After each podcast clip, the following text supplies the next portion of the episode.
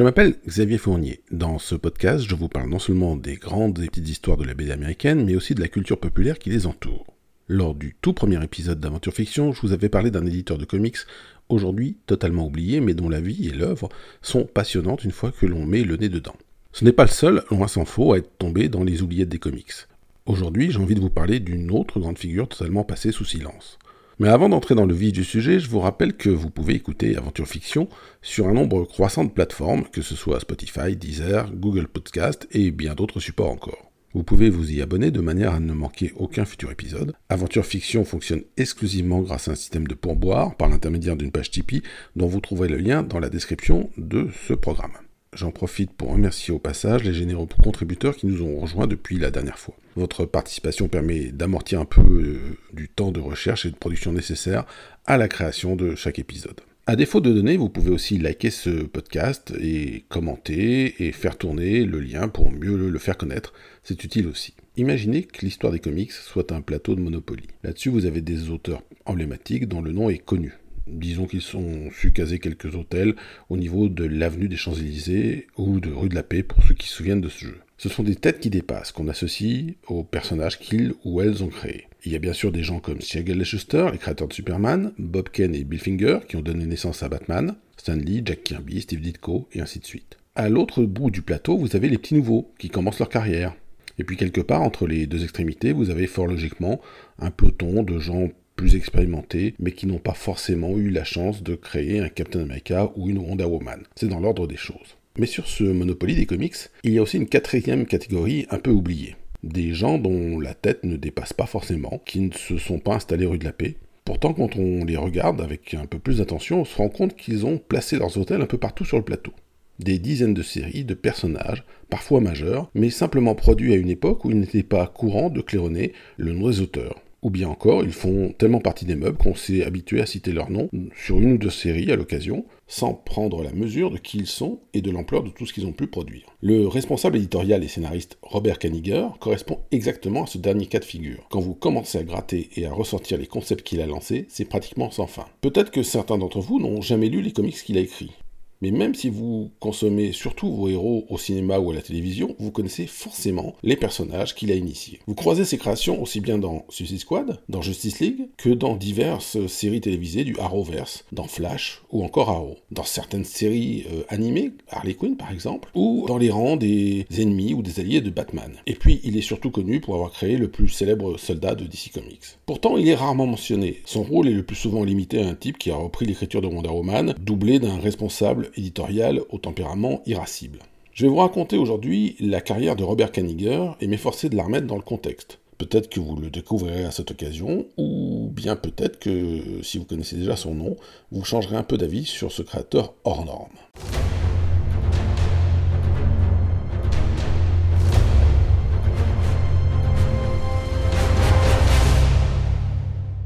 Robert Kaniger, né en 1915, est issu d'une famille pauvre, balayée par la crise de 1929. À l'adolescence, le petit Bob, qui a écrit des poèmes, se fait remarquer en gagnant différents concours littéraires. Il est ensuite publié dans quelques magazines et rapidement va scénariser des pièces de théâtre et quelques dramatiques pour la radio. Kaniger va d'ailleurs continuer de travailler pendant plusieurs années pour la radio, même une fois entré dans l'univers de la BD.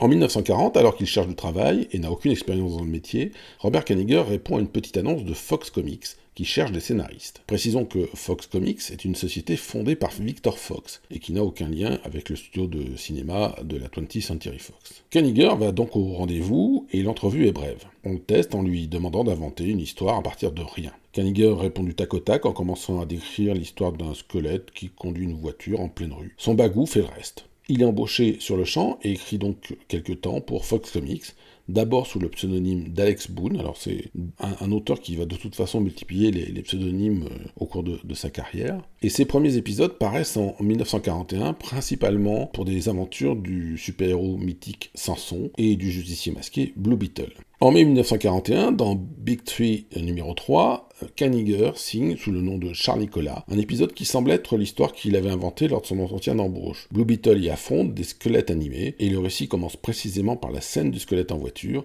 tel qu'il l'a décrit en interview. Le détail de la carrière de Kaniger dans les premières années se brouille un peu, puisqu'il n'était pas courant que les auteurs signent des histoires. On sait que rapidement il a travaillé pour d'autres maisons d'édition comme Archie Comics ou Fawcett, chez qui il signera un certain nombre d'histoires de Captain Marvel, le héros aujourd'hui connu sous le nom de Shazam. Kaniger est, un entrepreneur et il revendiquera des décennies suivantes l'idée d'une pratique commerciale redoutable. Le scénariste décide qu'un certain nombre d'aventures de Captain Marvel vont se passer dans différentes villes réelles des États-Unis. À chaque fois, il prend soin d'utiliser comme personnage secondaire local quelqu'un qui, dans la vraie vie, est en fait le diffuseur principal de la revue dans le secteur en question. L'idée est de pousser les diffuseurs à surcommander certains numéros quand ils se découvrent à l'intérieur de l'épisode afin qu'ils l'offrent à des amis, à des proches. Kaniger ayant écrit pour la radio, pour le théâtre et, désormais pour les comics, il signe vers 1943 un livre de méthode d'écriture intitulé How to Make Money Writing, Comment se faire de l'argent en écrivant, qui se divise en différents chapitres consacrés par exemple à l'écriture de films ou de pièces. L'éditeur a alors l'idée de découper le livre dans une seconde édition plus économique. Le livre en devient 6, intitulé Comment se faire de l'argent en écrivant des films, Comment se faire de l'argent en écrivant pour la radio, et ainsi de suite. Parmi les six ouvrages, on trouve donc fort logiquement Comment se faire de l'argent en écrivant des comics, ce qui est, par la force des choses, l'un des tout premiers manuels d'écriture de comics, paru plusieurs années avant le Secret Beyond the Comics de Stanley. Il semble qu'un des premiers héros véritablement créés par Kenninger ait été le Bouncer, publié en 1944, toujours chez Fox Comics. L'histoire raconte comment le descendant moderne du colosse Anteus est un vague sculpteur trouillard. Mais un jour, il sculpte une statue de lui-même, le représentant bellâtre, et là, miracle, cette statue prend vie et devient un héros à la place du sculpteur. Alors il y a deux choses intéressantes à souligner. D'abord, dans une carrière qui reste courte à ce moment-là, Kaniger a déjà écrit les aventures de plusieurs héros aux origines mythiques ou mythologiques, c'est-à-dire Samson et Captain Marvel. Quand il arrive en position de produire une création personnelle, c'est à nouveau un héros d'essence mythique qu'il invente. Mais surtout, le Bouncer est une statue qui prend vie. Or, il y a déjà une autre création de comics qui vient de la mythologie et qui est également une statue à laquelle on a donné la vie.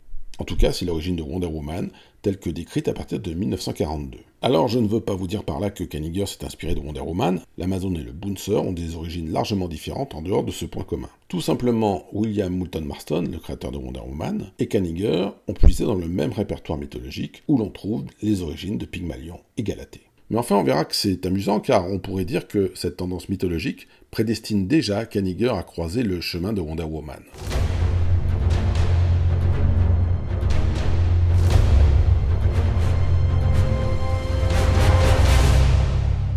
Il semble que Kaniger arrive chez DC Comics vers 1945 et le Grand Comics Database lui attribue d'office l'écriture de quelques épisodes de Wonder Woman dans les pages de Sensation Comics. En effet, il devient rapidement l'assistant éditorial sur les titres Wonder Woman et sert un peu de bouche-trou quand les histoires viennent à manquer. Mais Kaniger se voit rapidement confier l'écriture des aventures du Flash originel, alias Jay Garrick, dans la série Owl Flash. À l'époque, en effet, il y a deux séries consacrées à Flash.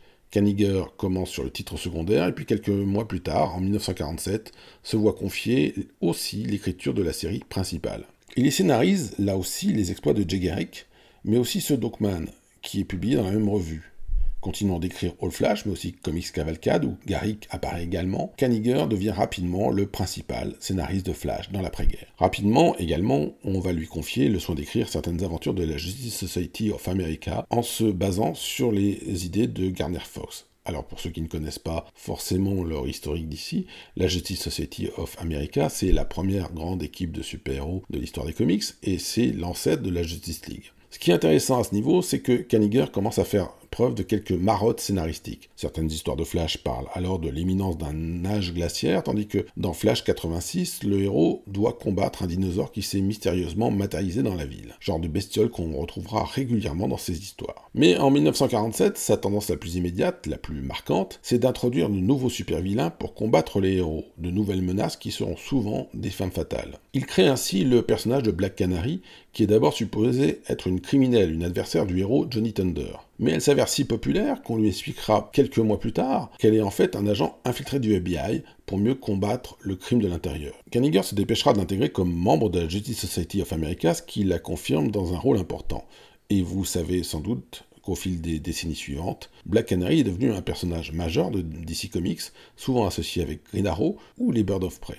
En 1947, en l'espace de quelques mois, Kaniger est pris d'une véritable frénésie créative. Alors qu'il a écrit un épisode de Green Lantern, il invente la criminelle Harlequin, à ne pas confondre avec Harley Quinn. En même temps, on peut dire que c'est un peu, en tirant par les cheveux, son ancêtre. Une femme qui utilise des gadgets clownesques pour affronter Green Lantern. En fait, c'est secrètement Molly Mann, l'assistante du héros, qui n'est pas vraiment méchante, mais fait semblant d'être criminelle pour mieux approcher son idole. Là aussi, on expliquera plus tard qu'elle travaillait pour le FBI.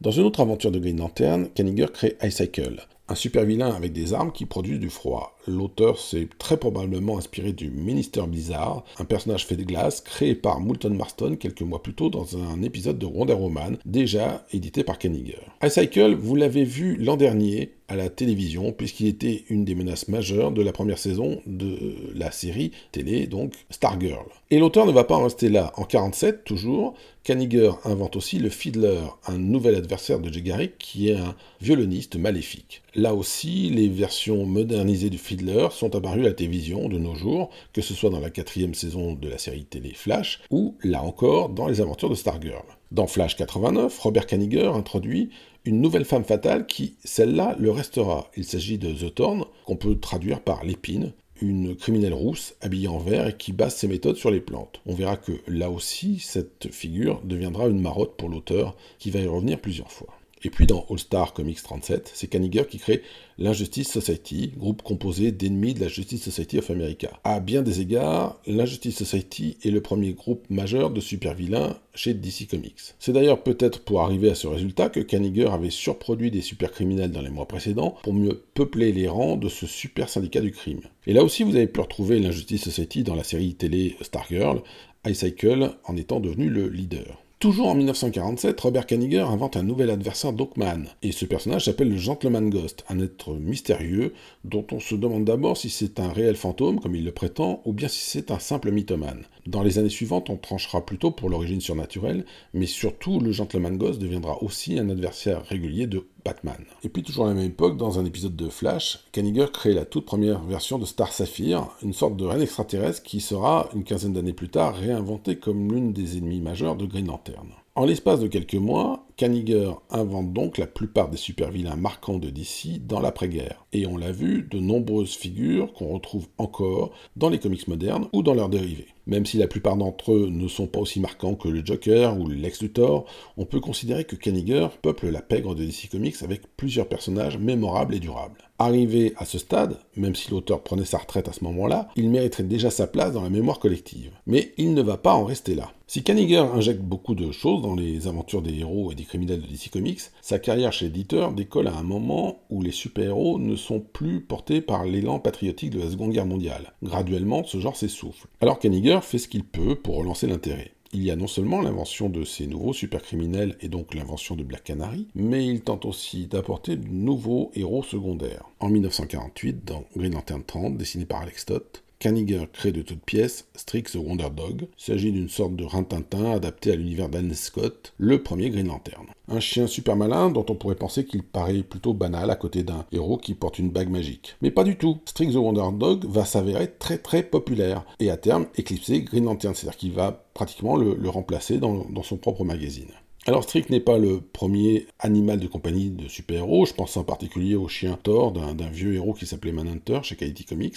Mais chez DC, c'est probablement une première, en tout cas c'est un premier exemple où le chien finit par concurrencer la popularité de son maître. Et l'air de rien, Strix the Wonder Dog devance de quelques années euh, d'autres personnages canins tels que S the Bathund, le chien de Batman, ou encore Crypto, le chien de Superman. En tout cas, l'invention de Strix est l'un des éléments qui permettent à Kanigher de se maintenir malgré l'écroulement de la première vague de super-héros. Mais Kanigher va bientôt avoir un autre atout dans la poche.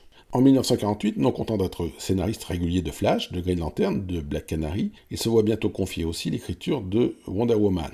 Le psychologue William Moulton Marston, créateur de l'Amazon, vient en effet de décéder et il s'agit de trouver un remplaçant. D'habitude, on limite le rôle de Kanigher à celui d'un méchant scénariste qui a repris l'écriture de la série sans légitimité, passant ainsi après Moulton Marston et son assistante invisibilisée, Joyce Murchison Hummel, première femme à avoir scénarisé Wonder Woman vers 1946. Si l'on considère que Murchison était la disciple de Moulton Marston, on peut s'étonner qu'elle ait été évincée au bénéfice d'un homme. La situation est un peu plus compliquée que cela, dans le sens où ce n'est pas DC Comics qui a décidé d'invisibiliser Murchison, mais bien Moulton Marston qui l'a employé sans pour autant que son nom apparaisse. Il ne s'agit pas de dédouaner d'ici d'une volonté de passer sous silence les auteurs de l'époque, c'était la norme. Bill Finger, le co-créateur de Batman, ou même Siegel et Schuster, les initiateurs de Superman, ont ainsi été rayés des tablettes pendant de longues décennies, travaillant dans l'ombre sans reconnaissance publique. Une autre solution rapportée par l'écrivaine Jill Lepore dans Secret History of Wonder Woman aurait été qu'Elizabeth Marston, la veuve de l'auteur,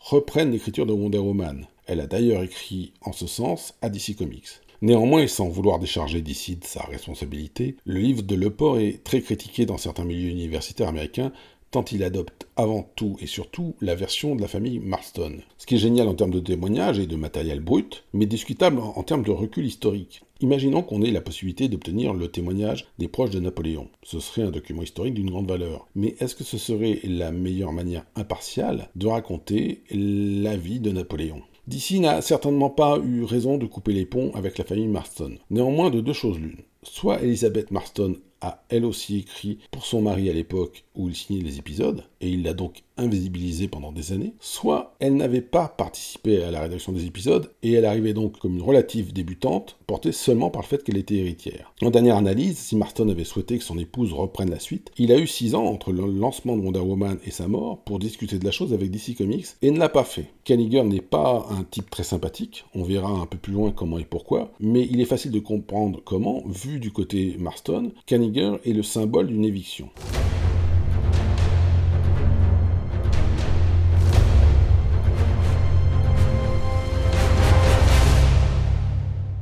L'arrivée de Kaniger en tant que scénariste sur le titre obéit cependant à d'autres impératifs beaucoup plus matériels. En fait, il y a d'abord une réorganisation interne de DC Comics. Sheldon Mayer, qui était le responsable éditorial de Wonder Woman, démissionne. Ce qui fait que Kaniger monte d'un cran et devient le superviseur éditorial de Wonder Woman. Problème, ce travail est alors très mal payé et chronophage. Certains des autres responsables éditoriaux de la société s'en tirent mieux car ils supervisent plus de titres. Kaniger, lui, y est d'abord perdant, puisque éditer le prive d'un temps qu'il utilisait à écrire, qui lui permettait de gagner plus. Une solution logique se dégage alors assez vite. Sa hiérarchie accepte qu'il soit à la fois le responsable éditorial et le scénariste de Wonder Woman, cumulant les deux payes.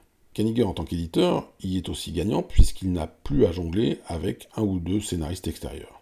La transformation de Kaniger en, responsable éditorial majeur est sans doute, paradoxalement, l'une des raisons pour laquelle il est généralement passé sous silence de nos jours. Car pour le dire de façon polie, Kaniger a un caractère irascible. Généralement représenté avec une pipe vissée dans le coin de la bouche, c'est ce qu'on appelle un control freak. Il a ses têtes, il s'entend très bien avec des dessinateurs comme Carmine Infantino ou Joe Kubert. Cependant, avec la plupart de ses autres collaboratrices et collaborateurs, Kaniger est une peau de vache. Sa méthode de management est proche de celle d'un sergent instructeur de l'armée. On raconte qu'il ne lui suffisait pas qu'une histoire lui plaise pour être satisfait. S'il s'apercevait qu'un auteur avait travaillé vite, il en déduisait qu'il aurait pu encore fournir bien mieux et s'acharner sur lui. Les quelques interviews qui existent de Kaniger témoignent d'un phrasé bougon, énervé et désordonné. Il ne faisait sans doute pas bon travailler sous les ordres de Kaniger quand on ne faisait pas partie de ses favoris. Et cette conduite autoritaire explique que l'éditeur Kaniger n'ait pas laissé un très bon souvenir à une grosse partie de la profession. L'arrivée officielle sur la série Wonder Woman, c'est aussi un tournant important pour le côté scénaristique de Kaniger. C'est en effet le début d'un run gigantesque, au moins par la taille. Kaniger va scénariser la série pendant plus de 22 ans. Songez que, comme Wonder Woman passe cette année le cap de son 80e anniversaire, on parle d'un auteur qui a guidé le destin de l'héroïne pendant plus d'un quart de son existence, presque un quart de siècle. Pour la plupart des lecteurs, le changement est sans doute d'abord imperceptible, puisque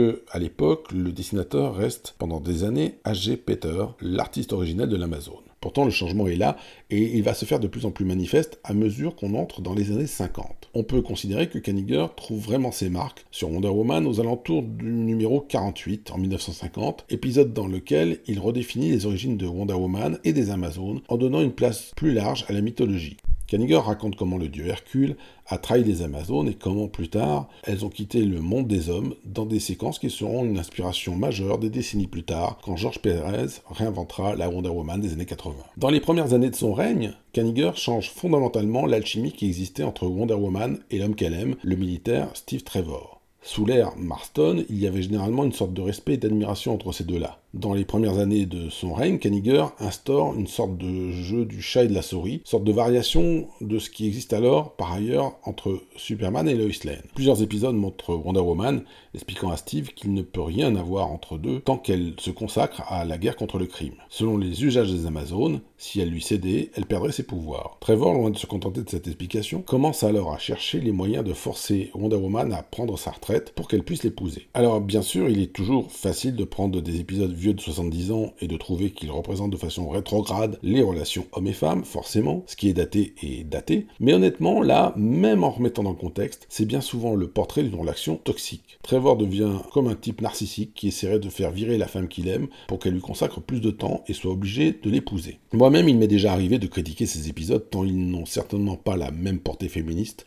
que ce que Marston écrivait avant. Néanmoins, cela fait écho à d'autres séries de Kaniger, dont je vous reparlerai tout à l'heure, et où la relation est inversée, la femme cherchant cette fois à prendre le dessus. Et là, nous arrivons à une autre raison pour laquelle la reconnaissance et la compréhension de Kaniger est devenue complexe ces dernières années, sous l'effet d'une relecture a posteriori de ces épisodes. On en revient au livre Secret History of Wonder Woman, écrit par Gilles Leport. Alors ici, je vais marquer une pause parce qu'il me paraît utile de souligner certaines choses. Je considère que William Marston est l'un des scénaristes les plus importants de l'âge d'or des comics, ne serait-ce que dans la spécificité d'écriture. Il a créé sans doute la principale héroïne de la BD américaine. Pour autant, il y a beaucoup de choses nébuleuses autour de Marston, euh, dans son rapport exact avec les femmes ou sa fascination pour les scènes bondage. Cela ne veut pas dire qu'il faille descendre Marston. Pour Kaniger, c'est un peu la même chose c'est un auteur fascinant, mais avec certaines zones d'ombre. Il ne s'agit pas pour moi d'évaluer Marston pour surélever Kaniger, ou l'inverse. Pour ce qui est de l'ouvrage de Gilles Leport, je l'ai dit il y a quelques minutes, je trouve que c'est un livre très intéressant qui a valeur de témoignage et qui raconte une version des choses. Néanmoins, comme je le disais, The Secret History of Wonder Woman a un parti pris qui consiste à passer beaucoup de choses à William Marston,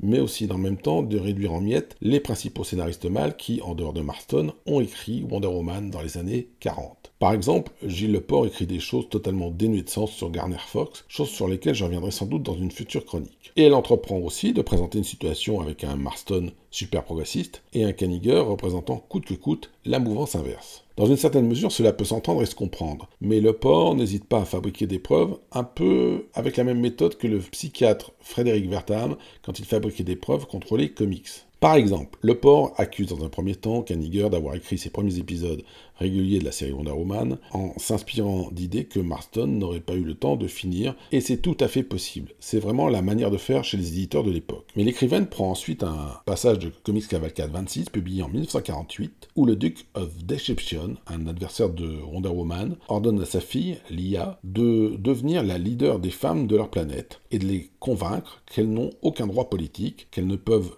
euh, voter que pour une chose, c'est-à-dire que ce que le duc leur dictera. L'IA répond alors malicieusement que ce sera facile. Et le port termine son analyse de texte sur ce passage en expliquant donc que la Wonder Woman de Marston était féministe, tandis que dans ces épisodes de Kaniger, on nous explique qu'il est facile de convaincre les femmes qu'elles n'ont pas de droit politique à faire valoir. Sauf que c'est la même Jill Leport qui nous expliquait que ces histoires auraient été conçues par Marston et que Kaniger s'en serait seulement attribué le mérite. Et surtout, elle passe volontairement sous silence que dans la case suivante, la case suivante, c'est-à-dire pas du tout à l'autre bout de l'épisode. Dans la case suivante, Lia n'obéit pas à son père. Au contraire, elle arrive à convaincre les femmes de sa planète, à monter une révolution et à renverser le Duke of Deception. Les femmes prennent le pouvoir, et euh, elles ne sont donc absolument pas les godiches décrites par la case précédente. Et puis le Duc et Lia sont des criminels combattus par Wonder Woman. Ils ne sont pas supposés représenter la morale de l'histoire, bien au contraire.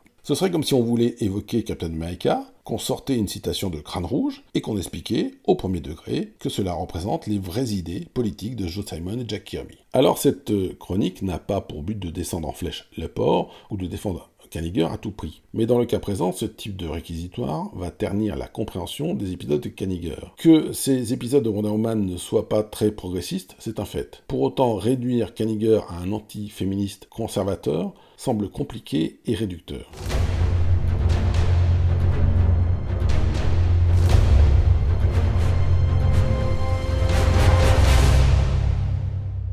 Kaniger est un type irascible et pas forcément très aimable, certes, mais il faut aussi se souvenir de toute la louchée de femmes fortes et indépendantes qu'il a créée sur la période 1947-48, comme Black Canary et Star Sapphire. Un autre facteur qui joue sans doute, c'est qu'une fois arrivé dans les années 50, les comics en général attirent de plus en plus de critiques et de pression politique. Dès 1949, dans son livre Love and Death, un certain Gershon Legman s'attaque de façon lunatique au contenu des comics. En parallèle, Frédéric Vertam, le psychiatre dont je vous ai déjà parlé, signe lui aussi des articles et des ouvrages dénonçant les comics, en inventant un peu tout et son contraire. Pour ce qui est de Wonder Woman, tenez-vous bien, les adversaires des comics expliquent alors que son lasso doré représente un vagin et qu'en capturant les hommes, elle les fait donc passer symboliquement dans ce vagin géant. Alors, s'il fallait accepter cette explication hallucinante, il faudrait ressortir tous les westerns où John Wayne attrape quelqu'un dans un lasso et y voir des sous-entendus sexuels jusque-là insoupçonnés, de quoi traumatiser toute une partie de l'Amérique. Il faut comprendre qu'au même moment, les pressions morales font aussi que Batman et Robin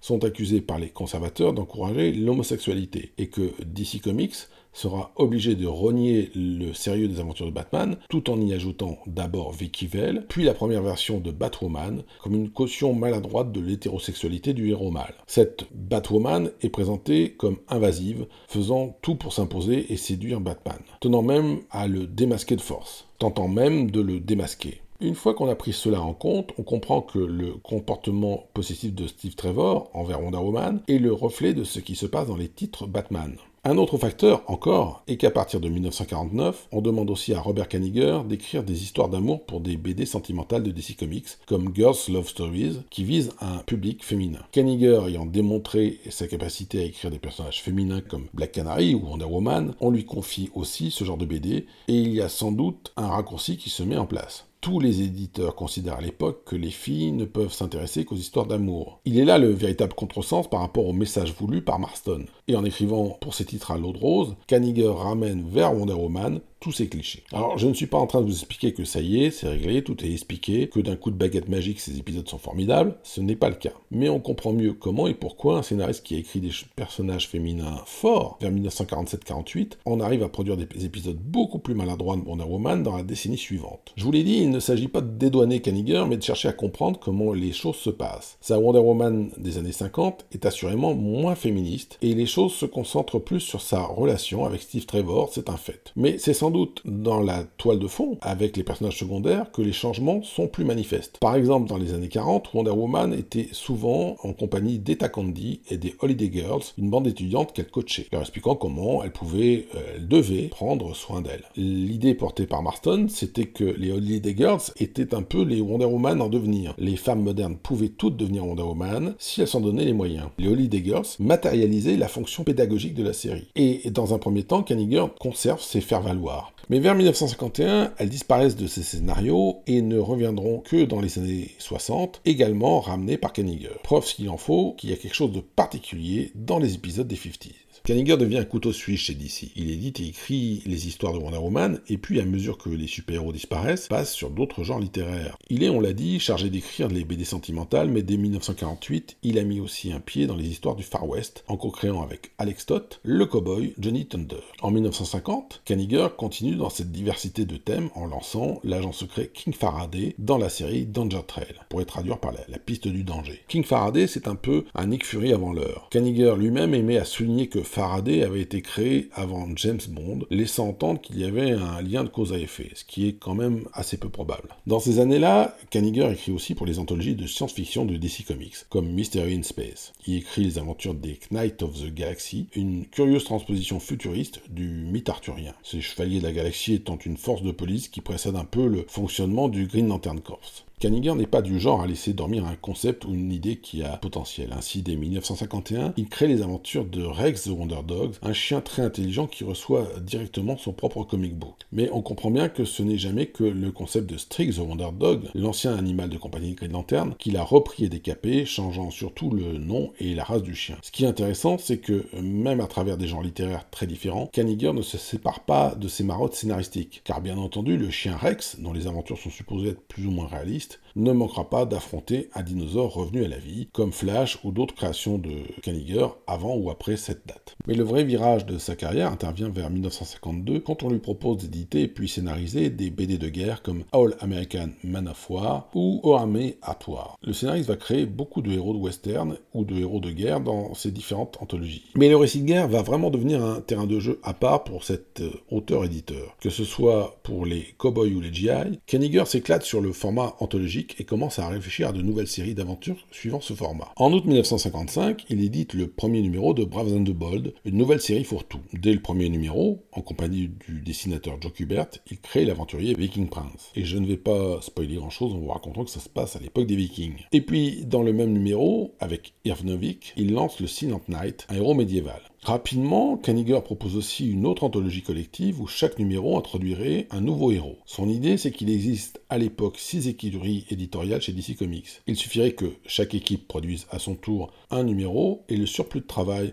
sur l'année serait minime. Ce nouveau titre a pour nom Jokers, qu'on pourrait traduire par vitrine. Et au début, les éditeurs cessaient surtout à de simples aventuriers. Pour euh, 3, par exemple, Kaniger édite et scénarise donc une histoire sur un groupe de plongeurs intrépides. En septembre 1956, suivant la formule établie, Showcase 4 est donc édité par Julius Schwartz, et en théorie, Kaniger ne devrait pas devoir y mettre son nez. Son tour vient de passer. Mais Schwartz vient le trouver en lui expliquant qu'il veut relancer, ou plus exactement réinventer, le héros super rapide Flash. On gardera les pouvoirs du personnage, mais ses ou son identité, tout doit être modernisé. Schwartz s'adresse à Kaniger car il était le scénariste emblématique des dernières années du Flash de l'âge d'or, et il écrit de façon rapide, sans jeu de mots. D'ailleurs, Kaniger scénarise en l'espace de quelques jours un épisode qui euh, présente le nouveau Flash, Barry Allen, et qui explique comment ce jeune policier scientifique a hérité d'une super vitesse après avoir été aspergé de produits chimiques frappés par la foudre. Kaniger, modeste sur ce coup-là, insistera toujours sur le fait qu'il ne se considère pas comme le créateur de Flash. Il pense, lui, que le seul créateur, c'est Garner Fox, qui a inventé le premier Flash en 1940. Mais Kaniger reste cependant celui, avec le dessinateur Carmine Infantino, qui a créé de toutes pièces Barry Allen et les circonstances de son origine.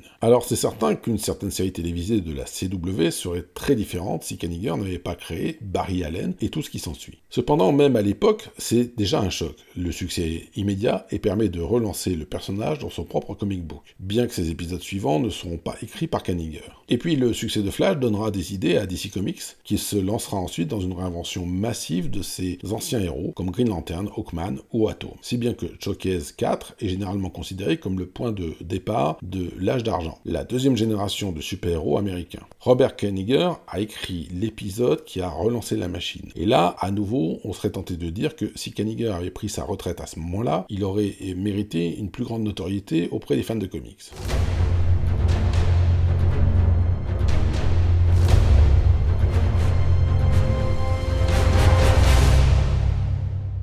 Pourtant, Kaniger se tiendra relativement à l'écart de cette renaissance super-héroïque, dans la mesure où il s'occupe déjà d'une super-héroïne qu'il n'a pas besoin de ramener, puisqu'elle n'est jamais partie. Et pourtant, l'Amazon arrive à la fin d'un deuxième cycle. En 1957, Harry George Peter, le scénariste habituel de la série, prend sa retraite, alors qu'il arrive à l'âge vénérable de 77 ans. Il décédera de toute manière l'année suivante. Le dernier épisode dessiné par Peter est Wonder Woman 97, publié en 1958. Il semble que Kaniger n'attendait que ça pour apporter des changements à la série. Le dessinateur Rossandro, qui s'était occupé des couvertures dans les mois précédents, se voit rapidement attribuer les dessins des pages intérieures et dès Wonder Woman 98, Kaniger procède à une refonte massive, une sorte de reboot. L'origine est cette fois débranchée de la Seconde Guerre mondiale, mais se déroule dans le présent, entre guillemets, c'est-à-dire en gros à ce qui correspond à la date de publication. La reine Hippolyta est réinventée comme une sorte de déesse blonde, elle décide sans intervention extérieure qu'il est grand temps d'envoyer une émissaire dans le monde des hommes. Après un grand tournoi, c'est la jeune Diana qui est choisie, mais alors qu'elle allait quitter l'île, Steve Trevor manque de s'y poser en parachute. Heureusement, Wonder Woman est là, elle l'intercepte en plein vol et l'emmène en Amérique sans qu'il ait posé le pied sur l'île. Car l'idée est désormais que si un homme devait poser le pied sur Paradise Island, les Amazones perdraient leur pouvoir. À partir de cette nouvelle version, Kaniger va tenter de greffer sur Wonder Woman certaines pirouettes scénaristiques qui ont déjà fait leur preuve, avec des héros mâles.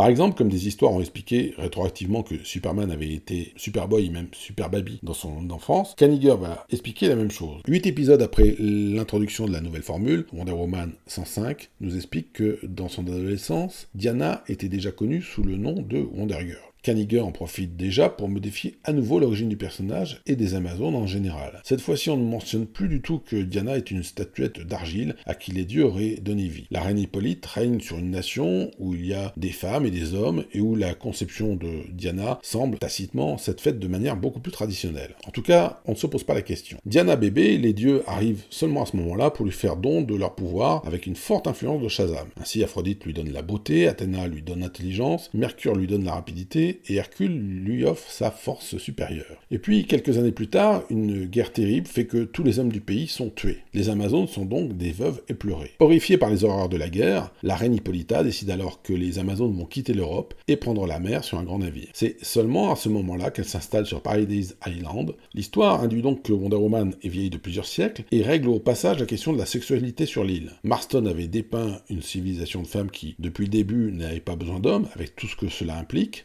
En fait lui des veuves de guerre vivant dans le deuil des hommes et se retirant du monde après les avoir perdus. C'est plus conservateur, mais également assez peu conforme à la mythologie. Kenniger lui-même ne semble pas spécialement satisfait de cette nouvelle origine, car il se gardera bien d'y faire à nouveau référence par la suite. Dans une interview de Whitaker et Batman en 1989, que vous pourrez retrouver sur le net, Kenniger explique cependant qu'il avait écrit une histoire de Wonder Woman où on découvrait que chaque nuit, la reine Hippolyte s'éclipsait secrètement pour forniquer avec le dieu Hercule. Kenniger écrit le scénario, est payé pour, mais finalement DC Comics décidera de ne jamais publier l'histoire. Alors bien sûr, le contexte est très différent, selon qu'on imagine que Kenniger écrit cette histoire vers 1946 ou vers 1966, les mœurs n'étant pas les mêmes. Mais on comprend bien que cette histoire de coucherie, en dehors de tout mariage, n'était pas du tout du goût du très conservateur d'ici. Kenniger continue cependant de construire l'univers de sa Wonder Woman de l'âge d'argent autour d'une imagerie familiale. Il y a donc la mère, la reine Hippolyta, et puis Wonder Woman elle-même, et enfin Wonder Girl et Wonder Tot. En gros, Diana quand elle était bébé.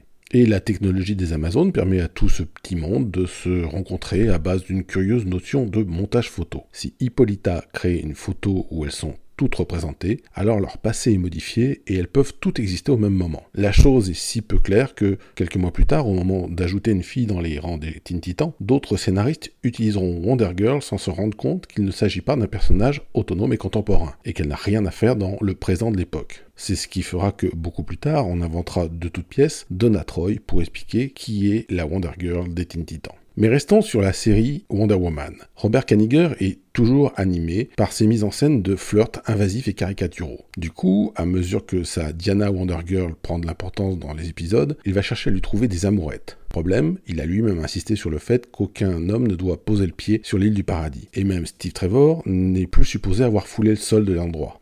Alors comment faire? Qui aurait pu draguer la jeune Diana et comment? Kaniger va tout simplement lui inventer des boyfriends potentiels qui n'ont pas de pied. Dans les mois suivants, on va ainsi faire la connaissance de Rono the l'équivalent masculin d'une sirène, c'est-à-dire que son milieu habituel c'est l'eau. Et puis il y a aussi Wingo the Bird Boy, qui vient d'un peuple d'hommes-oiseaux. L'idée est que Merboy voudrait attirer Diana vers l'océan, tandis que Bird Boy voudrait l'emporter dans les airs. Plusieurs épisodes voient les deux hybrides essayer de séduire Diana par tous les moyens. Et on retrouve le même côté possessif déjà remarqué avec le Steve Trevor de Kaniger. Dans un épisode, Diana est pratiquement écartelée, Bird Boy l'attirant dans un sens, vers le ciel, tandis que Merboy tente de l'emmener sous l'eau. Et aucun des deux prétendants ne fait mine de demander son avis à la jeune femme. Mais dans les cas de Merboy, Bird Boy et même de Steve Trevor, il faut rappeler cependant qu'à la fin de chaque épisode, ces prétendants envahissants repartent bredouille, et que c'est bien finalement la vie de Wonder Woman qui l'emporte.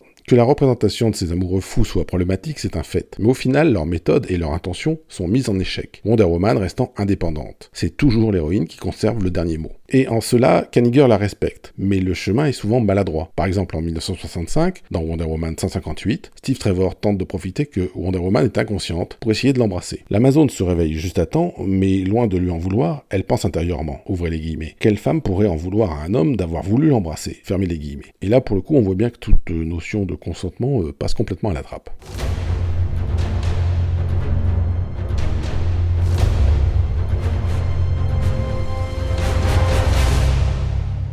Mais Robert Kaniger lui-même semble se lasser de cette nouvelle approche. Ce même Wonder Woman numéro 158 voit une histoire qui brise le quatrième mur et qui devient méta. On nous montre une manifestation devant les locaux d'un certain éditeur. Ce sont les fans de Wonder Woman, mécontents de l'approche contemporaine du titre, regrettant que la qualité soit moins bonne que pendant l'âge d'or. Pendant ce temps, à l'intérieur, un responsable éditorial convoque Wonder Girl, Wonder Tot, Merboy, Bird Boy, l'Hippolyta Blonde et d'autres personnages. Il leur explique qu'il les a créés et que comme les premières versions de Black Canary, Harlequin ou Star Sapphire, ils resteront les enfants chéris de son cerveau, mais que le moment est venu de les mettre à la retraite. La plupart des personnages transformés en dessin finissent au fond d'un tiroir. Ne reste que Wonder Woman, la reine Hippolyta, redevenue brune, et Steve Trevor. Kaniger, qui se moque lui-même de sa réputation irascible, est représenté alors qu'il traite le dessinateur Ross Andrew et l'encreur Mike Exposito comme s'ils étaient de simples esclaves. Ensuite, Kaniger sort sur un balcon d'où il crée la foule une sorte de discours lui promettant, dès le prochain numéro, un retour aux éléments de l'âge d'or qui ont fait le succès de la série. Autrement dit, c'est la fin du reboot lancé après le départ de H.G. Peter.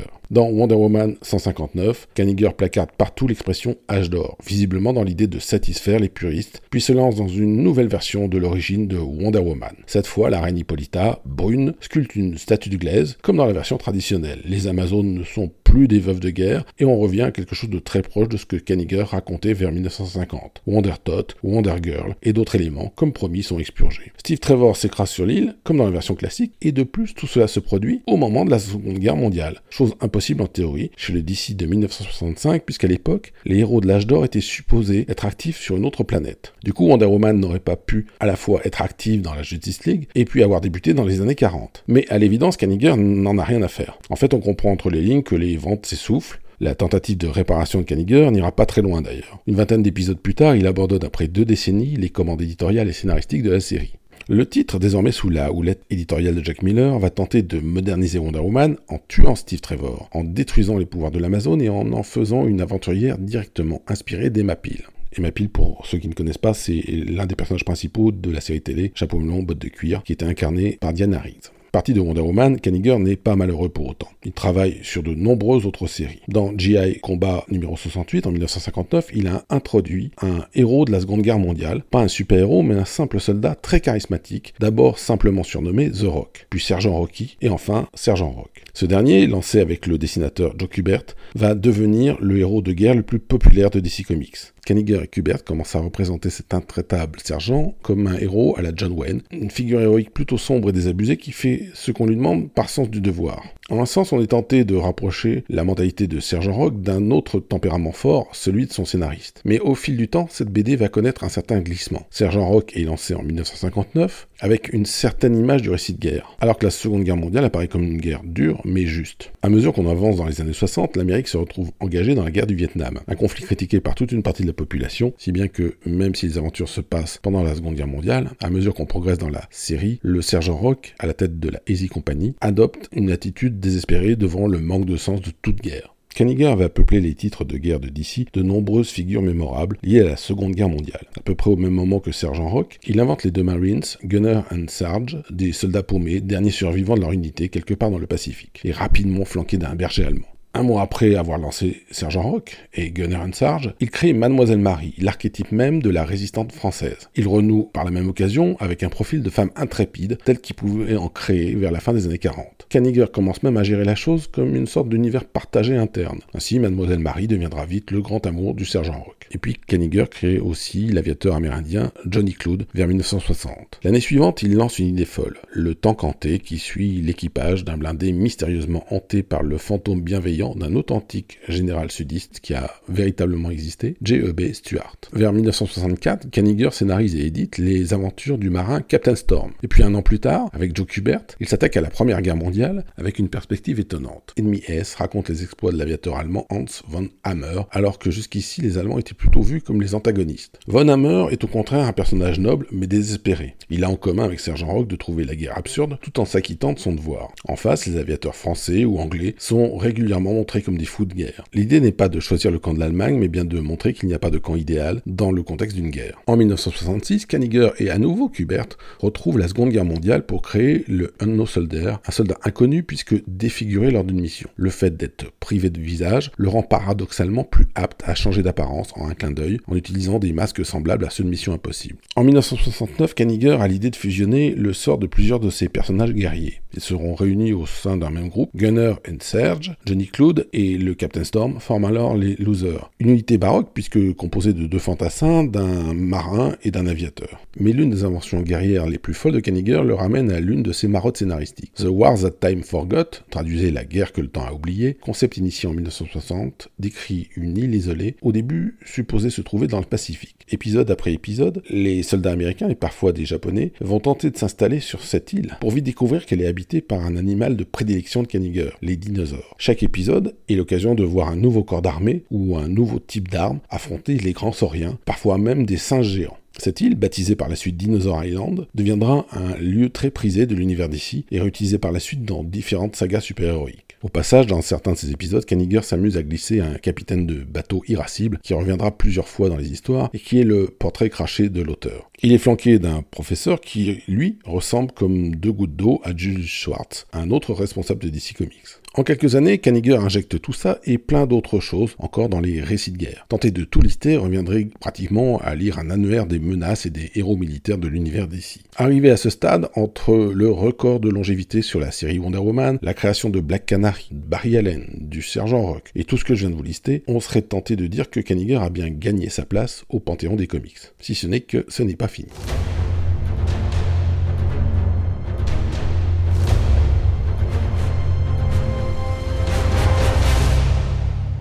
La carrière de Kaniger, c'est un peu comme certains films de Christopher Nolan et leur fin tiroir. Vous savez, quand on était presque déjà à remettre le blouson et commençait à se lever dans le cinéma, mais qu'il reste encore trois ou quatre scènes de fin qui vont continuer de se suivre. Parce que pendant ce temps-là, outre Wonder Woman, outre les récits de guerre, Kaniger n'a pas cessé de produire d'autres concepts. En 1959, avec le dessinateur Ross Andrew, il a ainsi créé la Suicide Squad dans les pages de Brave and the Bold 25. Alors entendons-nous bien, ce n'est qu'un embryon de ce qu'est la Suicide Squad moderne. C'est un quatuor d'aventuriers dirigé par Rick Flag Jr. Pas des super criminels en relais de force, mais bien une équipe de spécialistes intervenant de leur plein gré dans des missions suicides, pour ne pas dire des missions impossibles. Par exemple, leur première aventure les voit affronter, trois petits points, un dinosaure géant sorti d'hibernation. Les héros vaincront en attirant le monstre dans l'espace. S'envolant à bord d'une fusée expérimentale, les quatre membres de la Suicide Squad s'inquiètent. C'est qu'il ne faudrait pas que les radiations cosmiques les transforment horriblement. C'est fortuit a priori, mais cette scène paraît deux ans avant les débuts, chez la concurrence d'un autre quatuor, les quatre fantastiques, qui embarquent à bord d'une fusée avant d'être horriblement transformés par la radiation cosmique. Quoi qu'il en soit, c'est dans les années 80, bien après le départ à la retraite de Kaniger, que la Suicide Squad reviendra, devenu cette fois un peu les travaux forcés pour les super-vilains Comics. Reste que les bases sont posées par Kaniger et Andrew. Et puis on notera au passage que le Rick Flag des comics a quelques airs du capitaine de bateau déjà vu sur Dinosaur Island, et qu'il n'est pas du tout exclu qu'à la base le leader de la Suicide Squad ne soit pas une énième caricature de Kaniger. En 1960, dans Showcase 27, Kaniger et le dessinateur russe Hills lancent encore une variation d'équipe remplissant des missions impossibles. Ce sont les Sea Devils, les Diables de mer, une bande d'hommes grenouilles qui ont le chic pour tomber sur des monstres sous-marins. L'équipe se situe quelque part entre les Challengers de l'inconnu de Jack Kirby et la Suicide Squad déjà mentionnée. 1962 arrive et Kaniger et Andrew créent en urgence une autre équipe cette fois beaucoup plus spectaculaire. La production de l'anthologie Showcase ayant pris du retard, personne ne sait quoi mettre dans le 37e numéro. Kaniger invente alors en quelques heures les Metalmen, des robots qui personnifient chacun un métal différent. Il y a Gold, Iron, Lead et ainsi de suite ils sont tous capables de déformer leur corps à volonté selon les caractéristiques du métal qui les compose, quelque part entre Barbapapa et le T-1000 de James Cameron. Petite parenthèse, les Metalmen donneront d'ailleurs lieu à une traduction française intéressante chez Harry Artima. Sous le titre des Métalliens, les héros seront baptisés avec des prénoms, c'est-à-dire que le traducteur a préféré, dans plusieurs cas, trouver un prénom qui intègre le nom du métal concerné. Gold est donc en version française Orest. Iron est en VF Fernand, et ainsi de suite.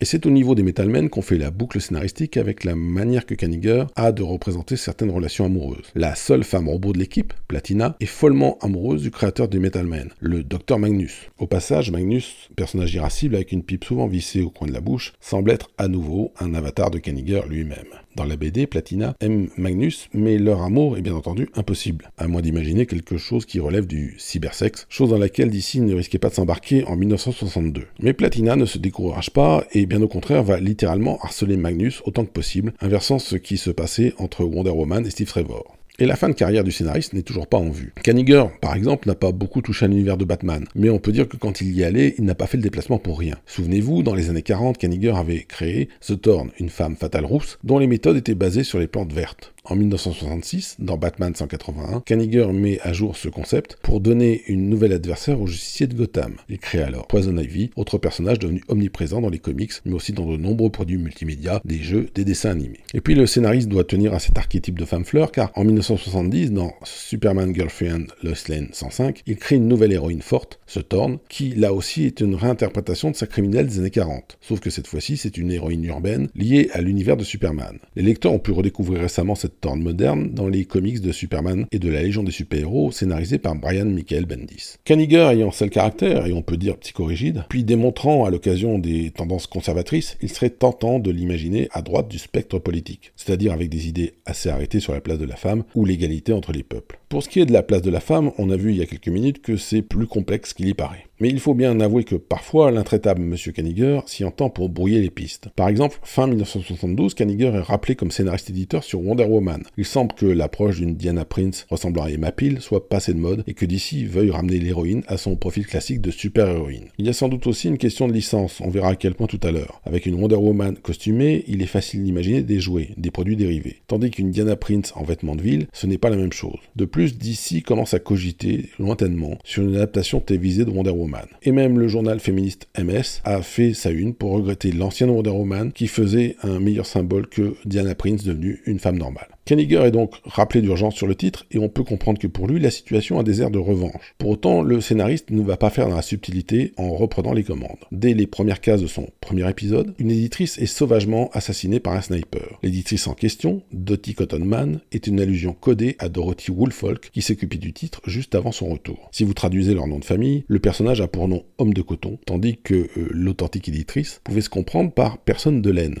Et victime d'un sniper, cet avatar se prend donc une balle en pleine tête. Et puis le même sniper attaque un restaurant où Diana Prince mangeait en compagnie de son mentor Ai Ching. Ce dernier est celui qui lui avait appris les arts martiaux et comment être indépendante même sans ses anciens pouvoirs. Ai Ching est tué à son tour par balle. Et puis en affrontant le sniper, Diana est blessée. Elle se réveille amnésique, comprenez qu'elle a tout oublié des années où Kaniger ne l'écrivait pas. Mue par son instinct, elle décide de retourner sur l'île de Paradis, où les Amazones prendront soin d'elle et la retaperont. À la fin de l'épisode, Diana est redevenue Wonder Woman, a retrouvé son costume et ses pouvoirs, tout en ne gardant aucune trace de son passé récent. En décrivant le meurtre de sa collègue, Kaniger affiche toute sa férocité. Il aurait aussi bien pu intituler l'épisode Bon débarras.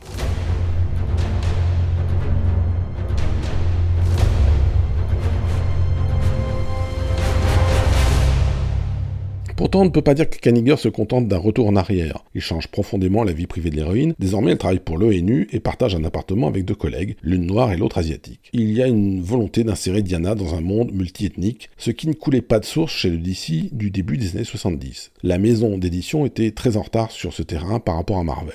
Dans ce même épisode de reprise en main, Kaniger, qui était donc déjà à l'origine de Wonder Girl, apporte un ajout de taille à la famille de Wonder Woman. Il crée la guerrière Amazon Nubia, qui est l'égale en tout point de Diana, tout en étant l'un des premiers personnages noirs de DC. Alors il y a toute une histoire derrière cela. À l'époque, une poupée Wonder Woman était sur le point d'être mise sur le marché. Mais du côté du constructeur de jouets, on considérait impensable qu'il n'y ait pas une poupée qui s'adresse au public des petites filles noires. D'où l'idée de créer Nubia, cette Amazon noire, pour en faire un personnage directement adapté en poupée. Un épisode écrit par Carrie Betts, sous la houlette de Kaniger, explique alors que Nubia est bien la sœur de Wonder Woman, et oui, la reine Hippolyta, des années plus tôt, avait en fait sculpté deux statuettes de glaise, l'une anglaise blanche, qui est devenue Diana, l'autre anglaise noire, qui a été volée par Arès. Élevée par le dieu de la guerre, Nubia est devenue une guerrière colérique, qui tient plutôt de l'antagonisme que de l'allié. On sent le boulot de commande car une fois passé cette introduction, Kaniger ne fera plus du tout allusion à Nubia. Même DC Comics restera des décennies sans faire référence à elle. En fait, le Kaniger de 1972 et 1973 reste marqué par son expérience de 1965. Souvenez-vous, c'est quand il avait été obligé de re-rebooter le titre parce que le public n'aimait pas la nouvelle approche mais préférait le canal historique. Il est donc convaincu que les lecteurs de 72 n'aiment pas la nouveauté. Dans les mois qui suivent, ces épisodes de Wonder Woman ne sont d'ailleurs que des remakes d'histoires qu'il avait déjà publiées vers 1947 48. Ce qui n'est pas sans poser de problème, puisque dans les années 40, le rapport à la continuité était totalement différent. Wonder Woman pouvait visiter le royaume aquatique de Neptunia sans que personne se demande comment cela s'articulait avec les aventures d'Aquaman, qui décrivait un royaume sous-marin totalement différent. Dans les années 70, par contre, ce genre de contradiction, ça fait tâche. Et les remakes de vieilles histoires sont jugés vieillots. En fait, Kaniger est rapidement obligé de passer la main à Julius Schwartz et Len Wen. Il abandonne, lui, la série au numéro 211. Son retour sur la série n'aura duré que 8 épisodes. Wen, qui reprendra l'écriture derrière lui, ne jugera pas utile de mettre en scène le meurtre de son prédécesseur. Néanmoins, lui aussi repasse derrière Kaniger. Wonder Woman se demande comment elle a pu regagner ses pouvoirs et oublier Itching, ce qui est une manière de ramener tout ce que Kaniger voulait effacer. Hasard ou volonté délibérée, Len Wen titre son premier épisode L'homme qui contrôlait les femmes. Et on peut se demander s'il ne fait référence qu'au criminel qui est dans l'histoire, ou si là aussi le bras de fer éditorial continue. Si l'Amazone noire Nubia est un boulot de commande, il n'en reste pas moins que Kaniger s'est plusieurs fois intéressé aux questions de représentativité et de racisme. Oh, pas depuis le début, mais en tout cas bien avant la plupart des autres éditeurs ou scénaristes de DC Comics.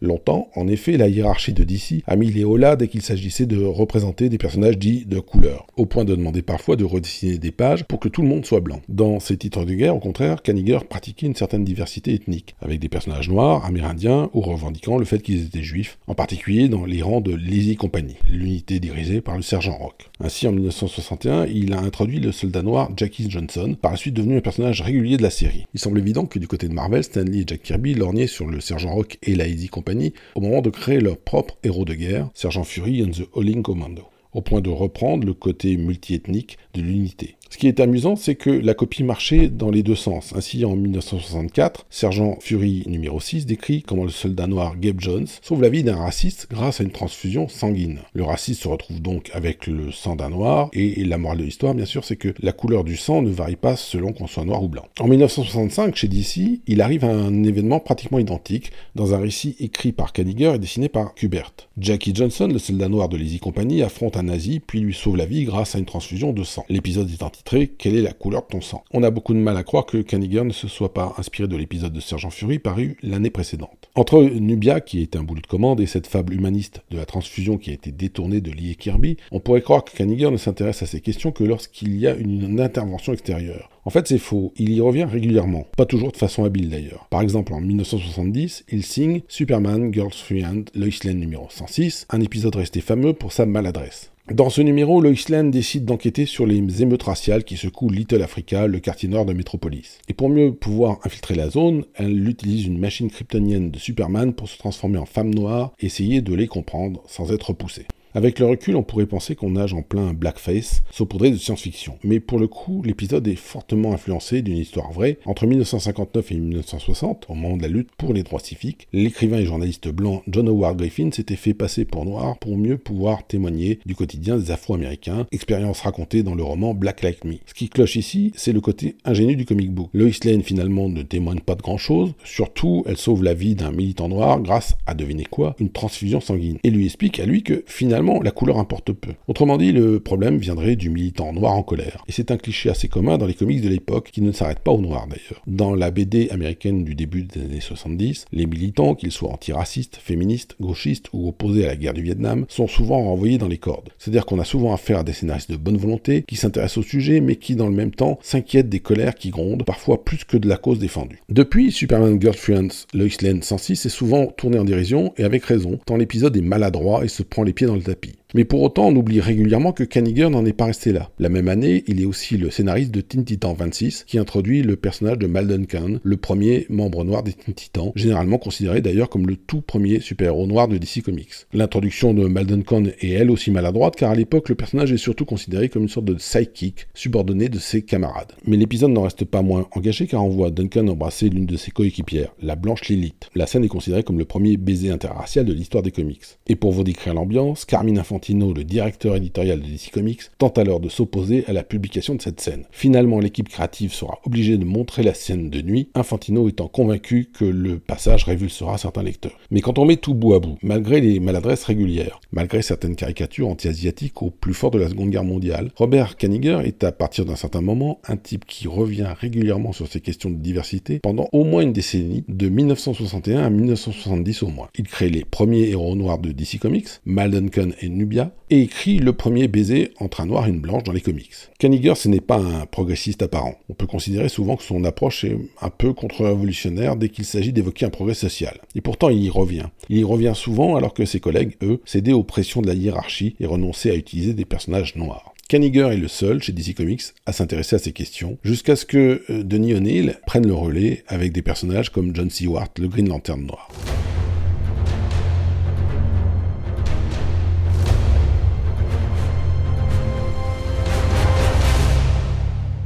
En 1972, il semble que Kaniger décide de regarder si l'herbe est plus verte ailleurs. Il signe alors deux épisodes chez Marvel, en particulier un épisode d'Iron Man. Mais ce passage restera sans lendemain. Kaniger va rester le plus long de sa carrière chez DC Comics. Sa dernière création importante, en 1976, se fera à nouveau en compagnie de Joe Kubert. À l'époque, c'est un échec, mais le super-héros Ragman, vêtu de tissus de récupération, de haillons, est par la suite devenu un personnage régulier de l'univers DC. On l'a vu au sein du Shadow Pact, de Justice League Dark, ou encore à la télévision comme personnage secondaire de la série télé Arrow, encore un membre du Arrowverse que Kaniger a initié. Mais la fin de sa carrière, Kaniger va plutôt la faire du côté des titres de guerre dont il a l'impression qu'ils ne font pas partie des priorités de DC. Et ce n'est pas faux puisqu'à l'époque ce sont les super-héros qui ont la dragée haute. Dans ce désintérêt de la hiérarchie, cependant, Kaniger trouve un espace de liberté où l'on ne vient pas l'enquiquiner. Preuve que ce n'est pas un dégoût du genre super-héroïque, vers 1983 il signe quand même quelques récits à super pouvoir chez le concurrent Archie Comics, mais c'est anecdotique tant la gamme de cet éditeur est sur le déclin. Le gagne-pain principal de Kaniger reste DC Comics, mais il devient évident que les jours des séries guerrières sont comptés. En 1983, apprenant la fin de la série Weird War Tales qu'il écrivait, Robert Kaniger décida en guise d'adieu de glisser une histoire d'une page, une seule page, dans laquelle des héros de guerre, les créatures commandos, et Robert Kaniger lui-même sont condamnés pour avoir fait preuve de trop d'humanité. Tout cela sur ordre d'un certain général Paul Levitt, homonyme du directeur éditorial de DC Comics à l'époque. À deux doigts d'être exécuté par un peloton militaire, Kaniger et les personnages sont finalement envoyés en mission vers Berlin dans une fusée, mais celle-ci est victime d'une panne et prend la direction de l'espace. Kaniger disparaît avec ses personnages comme un capitaine coule à bord du navire, mais en prenant le temps de faire un dernier pied de nez à son supérieur hiérarchique. Reste que Kaniger trouvera un petit peu d'oxygène avec un autre genre, l'horreur? Toujours chez DC, il écrit vers 1986 quelques histoires pour Elvira House of Mystery. Mais en sens, il est déjà dépassé par d'autres revues d'horreur comme le Swamp Thing d'Alan Moore et Stephen Bissett. Et puis bientôt arriveront Hellblazer ou Sandman. La carrière de Kaniger s'étiole ainsi dans les courants des années 80 à mesure que les titres de guerre disparaissent. Pour une audience qui ne s'intéresse plus qu'aux super-héros, on imagine que Kaniger n'est plus qu'un nom qui signe des histoires de GI.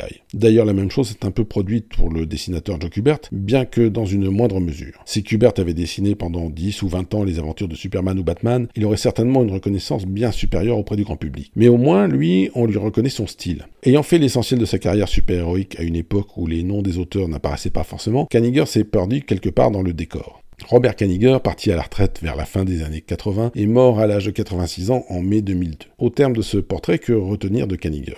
Que c'est sans doute un scénariste et un éditeur qui n'a pas toujours brillé par son humanisme, mais qui s'est exprimé dans le concret. Il n'était certainement pas un théoricien ou un militant du féminisme tel que William Marston a pu l'être. Mais dans le même temps, en s'occupant de Wonder Woman pendant près d'un quart de siècle, et en créant diverses héroïnes comme Black Canary, Wonder Girl ou Mademoiselle Marie, Kaniger a agi là où ses collègues, dans les autres séries, étaient souvent soit inactifs, soit bien plus rétrogrades. Enlever les écrits de Kaniger et la place de la femme dans l'univers d'ici au moment de l'âge d'or et de l'âge d'argent recule de plusieurs cases. Et pour la présence des personnages noirs, c'est la même chose. Bien qu'un certain nombre d'épisodes soient écrits de manière pataude, Kaniger a injecté des personnages noirs chez DC à une époque où les autres éditeurs travaillaient activement pour les rendre invisibles. Ça n'en fait pas un saint, et il est certain qu'avec sa façon de faire à la sergent instructeur, la plupart d'entre nous n'aurions pas apprécié de travailler sous ses ordres. Un type sympa? Certainement pas. Un auteur qui aurait écrit seulement des choses bien? Non, voyons mais un auteur et un éditeur qui a compté, un pan d'histoire à lui tout seul, assurément. Alors que sort un, nouveau film, Suicide Squad, il y a peu de chances que le nom de Kaniger soit beaucoup mentionné dans les semaines à venir, en dehors d'un vague remerciement dans les crédits du film. Et combien seront ceux qui se cachent réellement derrière ce nom? Même chose pour Nubia, devenue la reine des Amazones dans les épisodes récents, et qui devrait avoir sa propre mini-série à l'automne.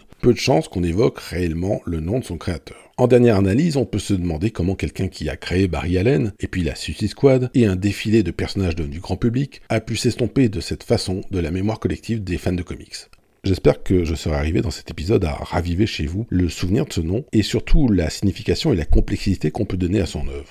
Avant de vous quitter, je vous rappelle qu'Aventure Fiction fonctionne grâce à vos pourboires sur une page Tipeee dédiée dont vous trouverez le lien dans la description de ce podcast. Et puis au pire, vous pouvez aussi aller directement sur Tipeee. Vous tapez Aventure Fiction, alors aventure avec un S et fiction au singulier et vous devriez pouvoir trouver la page. Et puis vous pouvez aussi vous abonner sur vos applis de podcast favoris, liker, faire tourner le lien des épisodes sur les réseaux sociaux. D'une part parce plus on est de fous, plus on rit, et puis aussi parce que votre soutien permet à Aventure Fiction de continuer et de vous raconter d'autres histoires. À bientôt.